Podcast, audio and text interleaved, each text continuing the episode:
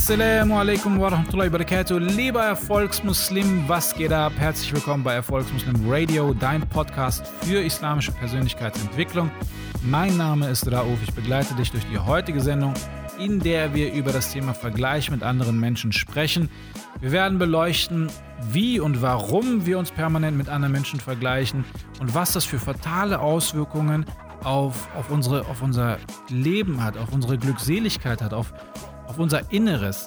Denn mir ist aufgefallen, dass gerade in den Privatcoachings immer mehr Menschen zu mir kommen, die Probleme mit ihrem Selbstwertgefühl oder mit ihrem Selbstbewusstsein haben. Und häufig ist die Ursache die, dass man sich permanent mit anderen Menschen vergleicht, weil doch immer alle ihr tolles Leben bei Social Media posten und immer nur zeigen, was sie doch alles haben und dann irgendwie immer in die Kerbe reinstechen oder reinschlagen, die, die gerade bei uns einen Mangel dastehen lässt. Das heißt, wir sehen immer, was andere haben und werden daran erinnert, was wir nicht haben und vergessen eigentlich, was wir doch alles haben. Und der andere Punkt ist, dass wir es immer wieder anderen Menschen recht machen wollen, sei es der Familie, dem Arbeitgeber oder der Gesellschaft in Gänze. Und dieser Aspekt führt einfach dazu, dass wir permanent unglücklich werden, weil wir uns selber vergessen. Das heißt, unser Lebensmittelpunkt rückt weg von mir hin zu dem, was andere von mir wollen oder was andere haben und ich letztendlich nicht habe. Und dieses Thema werden wir in diesem Podcast beleuchten und darüber sprechen, warum es so enorm wichtig ist, diesen Vergleich mit anderen Menschen abzustellen. Und wie man das abstellen kann, das erfährst du jetzt hier in diesem Podcast. Also herzlich willkommen und viel Spaß damit. Okay, Assalamu alaikum wa rahmatullahi wa barakatuh. Was geht ab? Hm, heute äh, ganz wichtiges Thema, das ist der Vergleich mit anderen Menschen und damit auch der Tod unseres persönlichen Glücks. Vielleicht hast du das selber schon mal erlebt, bewusst oder unbewusst, oder es ist dir im Nachgang klar geworden, wie sehr du dich vielleicht mit anderen Menschen verglichen hast und dadurch ein Stück weit unglücklicher oder unzufriedener mit deinem Leben geworden bist. Ich meine, mal aus meinem Leben berichtet. Als ich nach der Uni, nach der Uni hatte ich einen, äh, direkt einen Job, war im Ausland, ein paar Stellen gehabt und dann irgendwann ähm, wurde mir das alles zu viel, habe dann alles gekündigt und äh, habe dann so ein paar eigene Dinge versucht und dann irgendwann kam ich an den Punkt, wo ich gesagt habe, hey, ich brauche wieder einen Job und habe dann vergeblich nach einer Arbeit gesucht. Also es war dann eine Zeit lang echt schwierig für mich, einen Job zu finden. Und habe dann Bewerbung geschrieben, Bewerbung geschrieben, Bewerbung geschrieben und kam irgendwann an den Punkt in meinem Leben, wo ich gesagt habe, ey, ich will einfach nur einen Job haben. Ich will einfach nur ein geregeltes Einkommen haben, einen geregelten Tagesablauf haben. Und ich wäre Allah so dankbar dafür, wenn ich das kriegen würde. Subhanallah, was passiert? Ich bekomme diesen Job. Und dann war ich mega happy. Und dann bist du eine Zeit lang glücklich damit, was du hast. Und dann irgendwann kommst du ins Gespräch mit anderen Menschen. Und dann kommt natürlich auch mal wieder die, Frage auf, was verdienst du, wie viel verdienst du, wie viel machst du und so weiter. Und durch diese Frage fängt dann der erste Vergleich mit anderen Menschen an. Du, du fragst jetzt nicht, also man fragt ja nicht, wie viel verdienst du, um, um sich zu vergleichen, äh, um zu sagen, okay, ich bin besser oder schlechter, vielleicht auch irgendwo unterbewusst schon. Aber in der Regel will man ja auch gucken, wo steht man und wo bestehen gewisse Optimierungspotenziale. Aber ich habe festgestellt, dass durch diese Frage oder durch dieses Gespräch, wie viel man verdient, ähm, dann häufig Unzufriedenheit eintritt, besonders wenn man feststellt, dass der andere für die gleiche Arbeit, die er macht, vielleicht in einem anderen Unternehmen oder in dem gleichen, aber wenn er für die gleiche Arbeit oder annähernd gleiche Arbeit oder vielleicht sogar für eine Arbeit, die noch nicht einmal so anstrengend oder kompliziert ist wie meine eigene, mehr Geld verdient als ich. Oder wenn jemand weniger arbeitet, aber genauso viel verdient wie ich. Dann fängt man nämlich an und fragt sich, hm, aber ey, mach, ich mach doch irgendwas falsch, ja, das kann doch nicht sein. Ich arbeite 50 Stunden die Woche und der arbeitet nur 30 und verdient genauso viel wie ich. Dafür hat er mehr Zeit mit seiner Familie und ich muss hier ackern und ich habe auch noch viel mehr Verantwortung und so weiter. Und hier fängt schon der erste Vergleich und damit auch das erste Unglücklichsein an. Oder der andere Vergleich, du bist irgendwie auf einer Feier, Hochzeitsfeier oder, oder Geburtstag oder was weiß ich wo und dann kommt der Erste oder die Erste um die Ecke und sagt, ah, wir haben jetzt ein Haus gekauft. Und wir haben nicht nur ein Haus, sondern wir haben noch drei Wohnungen oben drüber gekauft, die wir auch noch vermieten. Und ja, und Alhamdulillah, alles läuft so super. Und du denkst in dem Moment, Alter, ich bin 35 und lebe mit meiner Frau immer noch in einem Zweizimmer-Apartment. Was habe ich falsch gemacht? Warum läuft es bei mir nicht so? Oder das andere, äh, jemand kommt um die Ecke und, äh, keine Ahnung, du guckst dir den Ehepartner an und denkst dir, oh, hat der einen tollen Ehepartner? Warum macht denn mein Ehepartner nicht das und das? Vielleicht erzählt der andere auch noch, ach, mein Vater, mein Mann oder meine Tochter, die macht so eine tolle Kindererziehung und sie macht den Haushalt oder er macht den Haushalt und dies und das und jenes und du denkst dir, ey, was macht meiner oder meine? Nicht wirklich toll. Und du denkst dir, ach, wenn meiner doch auch bloß so wäre.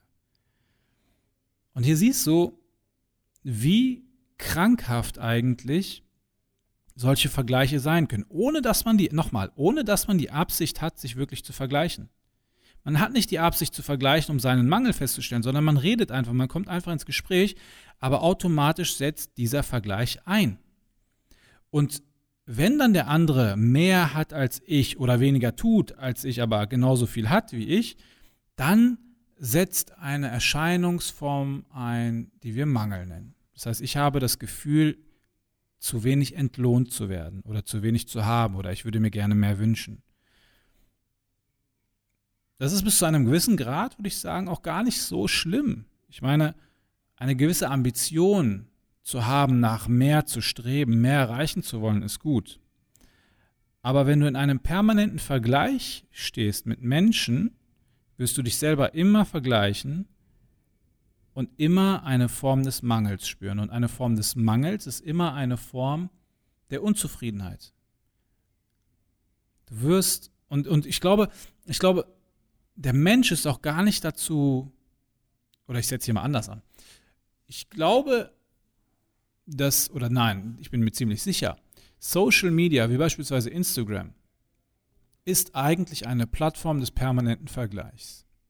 Weil irgendwie Social Media auch auf eine Art und Weise voyeuristisch aufgebaut ist. Das heißt, ich will immer wissen, was ist in dem Leben des anderen los. Ich will wissen, wie sieht sein Haus aus, wie sehen seine Kinder aus, wie sehen seine Wohnungen aus, wie sieht äh, was weiß ich was aus. Das heißt, ich will immer irgendwie teilhaben am Leben des anderen.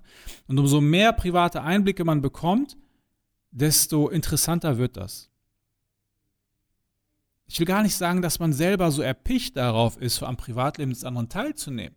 Aber wenn es dann gepostet wird, dann wird man doch schon irgendwie neugierig und guckt, doch nochmal genauer hin. Man guckt sich irgendwie die Wohnung an, ach, welche Ecke kann ich noch ergattern? Also welche Ecke der Wohnung kann ich noch sehen und welche Zeitschrift liest er oder sie oder was weiß ich was. Ich glaube, das ist einfach in der Psyche des Menschen verankert. Aber das hat automatisch den Effekt des permanenten Vergleichs. Und ich glaube halt, dass es für den Menschen einfach nicht gesund ist, wenn er in einer permanenten Verbindung mit seiner Welt steht, also mit der gesamten Welt. Und das ist das, was das Internet und, das, und Social Media natürlich tun. Sie verbinden uns über einen permanenten Zeitraum. Wir sind in einer, in einer 24-Stunden-Verbindung mit, mit der Rest der Welt und dementsprechend auch irgendwo in einer 24 Stunden, in einem 24-Stunden-Vergleich mit der Rest der Welt, was letztendlich extrem ungesund ist. Denn man vergisst, und jetzt kommt das Wesentliche, man vergisst die Gaben, die Allah subhanahu wa ta'ala einem gegeben hat. Man übersieht das, was man hat und nimmt es für selbstverständlich und sieht stattdessen immer nur den Mangel, also das, was man nicht hat, weil ich permanent den Vergleich zu anderen Menschen habe, die vielleicht mehr haben. Vielleicht haben sie auch, nee, der, meistens haben sie noch nicht einmal mehr als ich. Aber weil ich den Fokus nur auf diese eine Sache lege, die mir logischerweise immer nur gezeigt wird, habe ich das Gefühl, genau diesen Mangel zu haben. Beispiel. Ähm, eine Familie postet die ganze Zeit irgendwie von ihren zwei Häusern, also sagen wir mal, junges Paar, verheiratet, postet ähm, ihre, ihre zwei Autos und ihre, ihr unglaublich schönes Haus, ihren fetten Flatscreen-Fernseher, ihren Marmorboden mit Fußbodenheizung, ihren wunderschönen Garten und du denkst dir mit deinen 35 Jahren, ey, guck mal, was die alles haben. Und du denkst, du hast einen Mangel. Aber was du in dem Moment vielleicht nicht siehst, ist, dass diese Familie totunglücklich ist, weil sie einfach nicht in, imstande ist, Kinder zu bekommen. Sie kriegen einfach keine Kinder. Und du hast vielleicht eine wunderschöne Tochter, einen wunderschönen Jungen oder, oder, oder ja, oder was auch immer hätte ich fast gesagt. Nein, aber du hast äh, vielleicht wunderschöne Kinder oder ein Kind und kannst dich jeden Morgen an dem Lachen deines Kindes erfreuen. Während die, von denen wir gerade gesprochen haben, eben keine Kinder bekommen können. Hast du diesen Vergleich schon mal gezogen? Oder hast du den Vergleich vielleicht schon mal gezogen, dass die, diese Familie, die alles zur Schau stellt, eigentlich extrem in Streit lebt? Weil sie vielleicht, vielleicht dieses Haus und die Autos über einen Zinskredit finanziert haben, der, der Krieg mit Allah subhanahu wa ta'ala bedeutet. Allah subhanahu wa ta'ala spricht selber, im, das ist eine Ayah, meine ich, wo es heißt, Allah subhanahu wa ta'ala verspricht demjenigen, der Zins nimmt, den Zins, Zins nimmt, gibt äh, und den Zeugen Krieg. Also nagel mich nicht, also ich hoffe, ich habe es jetzt nicht falsch wiedergegeben, aber so war es. So, äh, ich, ich muss nochmal nachgucken. Aber so ist, meine ich, die Ayah, die, die, die, die lautet, derjenige, der Zins nimmt, gibt und die Zeugen denen ist Krieg angesagt mit Allah subhanahu wa ta'ala. Überleg mal, und Krieg mit Allah subhanahu wa ta'ala bedeutet im Endeffekt, du kannst gar nicht wirklich glücklich sein. Du kannst nicht zufrieden sein. Und wenn du die Glückseligkeit und die Zufriedenheit in der Dunya hast, wirst du spätestens in der Akhira ein Problem bekommen. Denn Allah subhanahu wa ta'ala ist Al-Jabbar, der Erniedriger. Du kannst, wie willst du den Krieg gegen den Herrn der Welten gewinnen in diesem Kontext? Also überdenk das mal wenn du, wenn du dir anschaust, was andere Menschen alles haben, ja, glaub mir, hinter den Kulissen sieht es bei vielen Menschen nicht wirklich schön aus. Und für dich ist kein Grund da, dich mit diesen Menschen permanent zu vergleichen und immer deinen eigenen Mangel festzustellen. Stattdessen solltest du dich selber sensibilisieren für das, was du hast. Und subhanallah für das, was du vielleicht eben nicht hast. Denn manchmal ist es auch ein Segen, eine Sache nicht zu haben. Denn alles, womit Allah subhanahu wa ta'ala uns versorgt, ist zwar auf der einen Seite vielleicht ein Segen, aber auf der anderen Seite auch immer eine Prüfung. Ich meine, stell dir vor, du hast Kinder und würdest ja, oder anders, in dem ersten Moment, wenn man Kinder hat, sagt man in dem ersten Moment natürlich immer Alhamdulillah, ich habe Kinder, sie sind gesund und so weiter und so fort. Aber wie oft sehen wir es, dass Eltern ihren eigenen Kindern gerade bei Töchtern merke, äh, stelle ich es immer wieder fest, dass sie den Weg zur Hochzeit versperren, weil der andere Part, also der potenzielle Ehemann oder Ehefrau, vielleicht nicht aus dem gleichen Land oder nicht aus dem gleichen Dorf kommen. Ich habe es selber in meinen Privatcoachings erlebt. Den, den einer Schwester oder mehreren, das kommt öfter vor, ähm, der, der, den Schwestern wird der Weg zur Hochzeit versperrt, weil der Mann, der sie heiraten will, welcher anscheinend ein guter Mann ist, ähm, nur vielleicht ist er irgendwie fünf Jahre älter oder war schon mal verheiratet oder wie auch immer. Da stellen sich die Eltern quer und sagen, nein, den darfst du auf gar keinen Fall heiraten. Und jetzt ist die Frage, hast du hier die Prüfung, die Allah dir auferlegt hat in Bezug auf die Erziehung deiner Kinder richtig gemacht oder nicht? Denn welches Recht hast du denn, einer Tochter den Weg zur Hochzeit zu verbieten, die an sich alles richtig macht, die den Weg halal gehen will, der Mann ist äh, ein, ein guter Mann vom Charakter her, hat vielleicht auch ein gutes Einkommen, ist islamisch bewandert oder hält an seiner Religion fest, hat keine offenkundigen, schlimmen Dinge am Laufen. Mit welcher Rechtfertigung verbietest du oder willst du diese Hochzeit verbieten? Du machst den Weg zur Sinna, ein, Sinna also zum außerehelichen Geschlechtsverkehr, ähm, extrem einfach und versperrst den Weg zum Guten, zu einer Hochzeit. Guck mal, wenn Allah uns ein Kind schenkt, dann gibt er uns mit der Geburt des Kindes die volle Kontrolle. Das heißt, wir bestimmen am Anfang, was zieht das Kind an, was ist das Kind, wo schläft es, wann schläft es und so weiter. Wir haben die volle Kontrolle. Mit jedem Tag, in dem das Kind älter wird, entzieht Allah uns diese Kontrolle ein Stück weit. Das erste Mal, wenn das Kind sagt Nein, dann fängt das Kind an mit, nee, ich will nicht dieses Spielzeug, ich will das andere. Das heißt, Allah nimmt uns jedes Mal ein Stück von dieser Kontrolle weg. Und damit prüft er uns auch. Damit prüft er uns, indem er sagt, okay, wie gehst du jetzt damit um? Wie gehst du mit dieser Prüfung um? Schlägst du dein Kind? wirst du ein schlechter Vater und und und. Und der größte Moment oder einer der größten Momente, wann die Kontrolle entzogen wird, ist, wenn die Frau oder die, de, deine Tochter sagt, ich will den Mann heiraten, der dir nicht passt. Das ist jetzt eine Prüfung von Allah subhanahu Erleichterst du den Weg zur Hochzeit oder erschwerst du ihn? Wenn du ihn erschwerst, ohne Grund, hast du Yom Qiyamah vielleicht ein Problem. Damit, also damit will ich einfach nur sagen, nicht alles, was wie ein Segen auf den ersten Blick wirkt, ist auch wirklich ein Segen. Es ist immer eine Prüfung. Und wenn du für dich es schaffst, den Vergleich abzulegen und ihn nicht zu machen, dann glaube mir, wirst du ein viel glückseligeres Leben in der Dunja führen. Das ist, das ist wirklich der Schlüssel zum persönlichen Glück, indem du dich permanent selber immer wieder sensibilisierst auf das, was du hast und was du bist und was du nicht hast und was du und was du eben nicht bist. Schreib dir jeden Tag drei Dinge auf, für die du dankbar bist. Schreib dir drei Dinge auf, die dir Freude machen. Schreib dir drei Dinge auf, die drei tolle Dinge, die dir widerfahren sind. Sensibilisiere dich selber wieder für die schönen und Dinge und für die schönen Gaben, die Al-Wahhab, also der Gebende, dir gegeben hat. Sensibilisiere dich für, für, für das, was, was dir gut tut im Leben. Und, sensi und sensibilisiere dich nicht auf das, was andere haben und du dementsprechend nicht hast. Betrachte nicht immer den kleinen schwarzen Punkt auf der riesigen weißen Tafel. Damit will ich sagen, lege den Fokus nicht immer auf den Mangel. Lege den Fokus nicht immer auf diesen kleinen schwarzen Punkt und sag, oh, bei mir ist alles schwarz, sondern geh einen Schritt zurück von der Tafel und betrachte die gesamte Tafel und siehe, dass du eigentlich viel mehr gute Taten oder viel mehr gute ähm, Gaben deines Schöpfers hast als schlechte. Es kommt immer nur auf die Perspektive der Betrachtung an. Und dazu musst du natürlich auch bedenken, jeder von uns hat andere Ausgangsvoraussetzungen.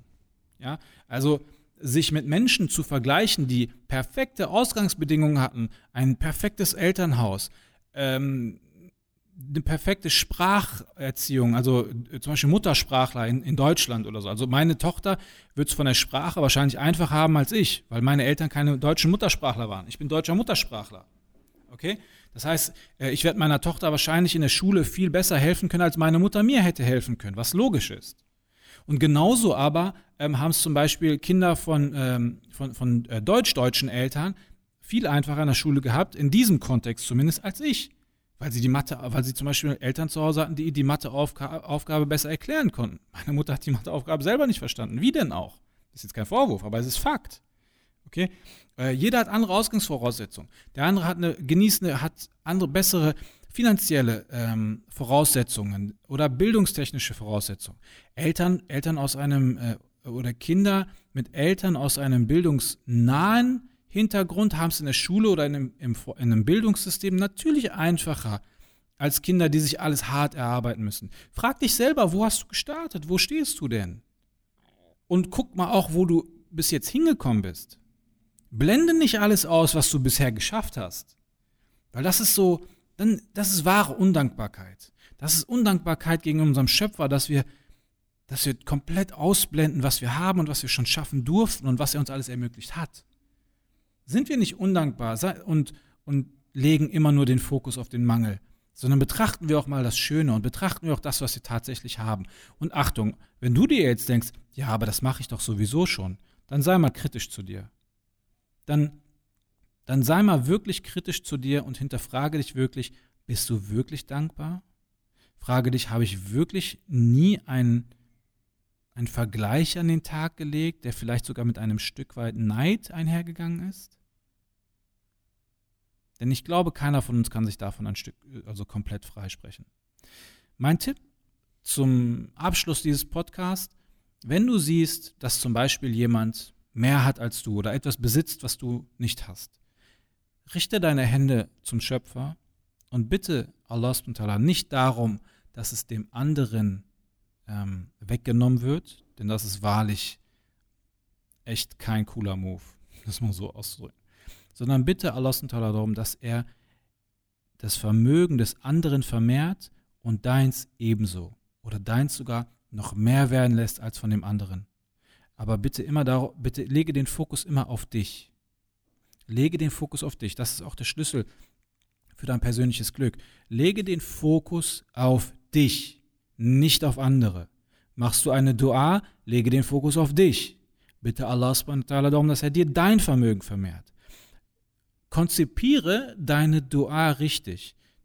Halte sie kontextbezogen. Dass du beispielsweise eine Spende gibst und in dem Zeitraum, wo du die Spende gibst, du gleichzeitig eine Dua für dein Vermögen sprichst. Sprich Allah, Allah mit seinen Namen an in diesem Kontext, zum Beispiel Al-Razaq, der Versorger. Äh, oder dass du sagst, ey, ich habe eine, hab eine innere Unruhe, ich bin unausgeglichen, dass du As-Salam, also den Friedengebenden, der der Frieden stiftet, darum anflehst, dass er dir inneren Frieden vielleicht gibt. Oder Al-Fatah, dass er dir die, der, Öff, der, der Öffner, ja, der die Türen öffnet, der dir die Möglichkeiten vielleicht öffnet, etwas Gutes zu schaffen, dass er dir den Weg irgendwohin öffnet. Also lege den Fokus auf dich. Aber und dann natürlich am Ende, wenn du mit deiner Situation unzufrieden bist, hey, come on, love it, change it or leave it. Sei zufrieden, also sei, gib dich, äh, beziehungsweise sei dankbar mit dem, was du hast. Wenn nicht, dann change it, dann versuch die Situation zu verändern oder verlasse sie. Also mach deine Dua, mach einen Plan, geh die Sache an und versuch dich zu steigern, zu verbessern, wie auch immer. Aber bitte nur, um den Fokus auf dich zu bewahren, also für dich. Nicht, um dich wiederum mit anderen zu vergleichen. Nicht aus der Motivation eines Mangels heraus, weil es jemand, weil jemand anders etwas besitzt, was du nicht besitzt. Das darf nicht deine Triebfeder sein. Dann das, glaub mir, wird dich absolut zerstören. Das wird dich kaputt machen, wenn du immer für andere agierst. Sei es in Bezug auf einen Vergleich oder dass du es anderen Menschen permanent recht machen willst. Das ist auch so eine Krankheit, dass wir es der Familie recht machen wollen, unserem Ehepartner, unseren Kindern, der Gesellschaft etc. pp. Ich meine, wir trauen uns teilweise noch nicht mal irgendwie unsere Meinung zu äußern, weil wir Angst haben, irgendwem vors Schienbein zu treten und das könnte ja meine Existenz kosten. Ich meine, ist auch irgendwo logisch. Ich meine, guck mal, unser Gehirn, worauf ist unser Gehirn getrimmt? Unser Gehirn ist darauf getrimmt, Gefahren zu erkennen. Ja? Das heißt, unser Gehirn reagiert auf Gefahren immer sensibler als auf gute gute Neuigkeiten. Das heißt, sehe ich einen äh, Unfall auf der Autobahn, dann äh, nimmt das mein Auge wahr und ich will unbedingt hingucken. Ich bin irgendwo neugierig, will wissen, was passiert ist. Es gibt natürlich ganz krasse Leute, die bleiben stehen und gaffen, machen sogar Fotos. Aber das ist unsere, unsere, es liegt in der Natur der Sache. Unser Gehirn ist auf Gefahren gepolt, weil es ähm, darauf ausgerichtet ist, unser Leben zu, über, zu, zu sichern, unser Überleben zu sichern und hilft uns dabei, im schlimmsten Fall vielleicht die Flucht zu ergreifen. Darum sind wir sensibilisiert für Gefahren. Darum verkaufen sich übrigens auch Schlagzeilen mit negativ, äh, negativ darum verkaufen sich Negativschlagzeilen auch so gut. Ja? Aber wenn ein Regenbogen beispielsweise auf der Autobahn ist, dann denken wir vielleicht nur mal kurz, ach, guck mal schön, Subhanallah, und dann fahren wir weiter. Das heißt, wir bleiben nicht so lange in dieser Situation verharren. So, warum, warum erwähne ich das Ganze überhaupt? Also ich wollte auf Folgendes hinaus. Ähm, wir sind grundsätzlich oder unser Gehirn ist grundsätzlich darauf gepolt, unser Überleben zu sichern. Das heißt, wir wollen natürlich immer ein Stück weit Teil einer Gesellschaft sein, weil wenn du Teil einer Gesellschaft bist, ist dein Überleben oder deine Überlebenschancen im, im, im Teil einer Gesellschaft sind natürlich höher, als wenn du komplett auf dich alleine gestellt bist. Darum versuchen wir natürlich auch gesellschaftlich nicht so stark anzuecken. Das ist tief in uns verankert. Wir versuchen nicht so stark anzuecken, damit wir weiterhin akzeptiert und respektiert werden. Weil der Ausschluss aus einer Gesellschaft geht doch immer mit einem potenziellen Arbeitsverlust einher und damit auch mit einem potenziellen ähm, Einkommensverlust. Und das wiederum führt dazu, dass wir unsere Miete nicht zahlen können, unsere Essen nicht zahlen können und so weiter und so fort. Das sind alles die Mechanismen, die sich in unserem Gehirn unterbewusst abspielen, ohne dass wir groß darüber nachdenken. Aber wenn du ehrlich, wenn du mal ehrlich drüber nachdenkst, dieses Szenario ist heutzutage gar nicht mehr gegeben, besonders nicht in Deutschland mit so einem gut abgesicherten Sozialnetz. Das ist also gar nicht der Fakt. Das heißt, wir brauchen nicht so viel Angst haben, unsere Meinung zu äußern oder wir müssen nicht so krass bestrebt sein, immer jedem gefallen zu wollen. Sondern wir, wir können durchaus mal den Fokus auf uns selber richten. Denn dieses permanente Streben danach, anderen zu gefallen, führt letztendlich immer dazu, dass wir auf lange Sicht gesehen unglücklich werden. Denn wir werden immer andere Menschen vor uns stellen. Wir werden uns immer für andere aufopfern, aber unsere eigenen Dinge immer vernachlässigen. Warum? Weil wir irgendwo auch immer davon ausgehen, dass es andere für uns tun werden oder würden und sind dann immer hochgradig enttäuscht, wenn es andere nicht machen. Und dann sagen wir immer, oh ja, ich habe das und das für den gemacht, aber der hat das nicht und für mich gemacht und guck mal, was ich alles aufgeopfert habe und das ist der Dank dafür und hast du nicht gesehen. Hier musst du dich selber fragen, warum habe ich eigentlich anderen Menschen geholfen? Was war meine Grundintention? Habe ich es für Allah subhanahu wa ta'ala gemacht? Dann sollte, ich die, dann sollte ich die Tat, die ich gemacht habe, sofort wieder vergessen. Meine guten Taten sollte ich sofort danach wieder vergessen. Denn wenn ich, wenn ich anfange mit, guck mal, ich habe das gemacht, ich habe das gemacht, ich habe jenes gemacht, dann hast du es nicht für Allah gemacht. Weil dann wüsstest du, wenn du es wirklich für Allah subhanahu gemacht hast, ist die Tat getan, abgeschlossen, verriegelt und bei Allah safe. Doch wenn du sie in der Dunja wieder hervorholst, um es anderen Menschen vorzuhalten, dann hast du den Credit für das Diesseits verbraucht. Aber wenn du stillschweigend die Sache vergisst, ist sie safe bei Allah. Also, du siehst, dieses Thema ist unglaublich äh, umfangreich und äh, man kann in so viele Themen reingehen, wenn man über den Vergleich mit anderen spricht. Ich habe es versucht kurz zu halten, es ist wieder bei 23 Minuten. Ich kann irgendwie nicht wenig quatschen. Es tut mir leid, es tut mir leid, aber ich hoffe, du hast ein bisschen was mitgenommen. Und äh, an dieser Stelle möchte ich einfach nochmal motivieren. Hör auf, dich zu vergleichen. Vergleich dich nicht mit anderen Menschen. Lege den Fokus auf dich und glaub mir, das wird dein Rezept, das wird deine Erfolgsformel, um glücklich und erfolgreich durchs Leben zu gehen. Okay, okay, okay, okay, das war's mit der heutigen Show. Mein Ziel mit diesem Podcast war es, dich weg von, von dem Leben anderer hin zu deinem eigenen zu bewegen, den Fokus wieder auf dich zu richten, was du möchtest, deinen Lebensmittelpunkt eben in dein Leben wieder zu richten und Allah subhanahu wa ta'ala an erster Stelle in dein Leben zu stellen, dann dein eigenes Leben für dich auszuleben und es nicht für andere Menschen zu leben. Ich hoffe, es hat dich ein bisschen motiviert und ich konnte dich ein bisschen pushen, dein Leben wieder in deine eigenen Hände zu heben. Und wenn du dir jetzt denkst, ey, ja, alles schön und gut, habe ich verstanden, aber irgendwie weiß ich noch nicht genau, wie ich das umsetzen soll oder da gibt es irgendwie eine Sache, mit der ich nicht klarkomme, hey, please feel free to contact me. Komm einfach auf Instagram, Erfolgsmuslim, schreib mich an, lass uns einfach quatschen, sag, ey, ich habe das in einem Podcast gehört, aber ich verstehe das auch, aber ich habe da die eine oder andere Schwierigkeit, vielleicht kannst du mir da helfen, so und so ist der Sachverhalt und das ist der einfachste Weg. Komm einfach ins Handeln, zöger nicht, schieb nicht immer Dinge auf oder versink nicht immer in Selbstmitleid, sondern komm in die Handlung, kontaktiere mich und lass uns gucken, ob wir da irgendetwas für dich tun können. In diesem Sinne wünsche ich dir einen erfolgreichen Tag, eine erfolgreiche Nacht, ein erfolgreiches Leben. Das allerbeste für dich. Assalamu alaikum wa rahmatullahi wa barakatuh. Dein Bruder Rauf von Erfolgsmuslim.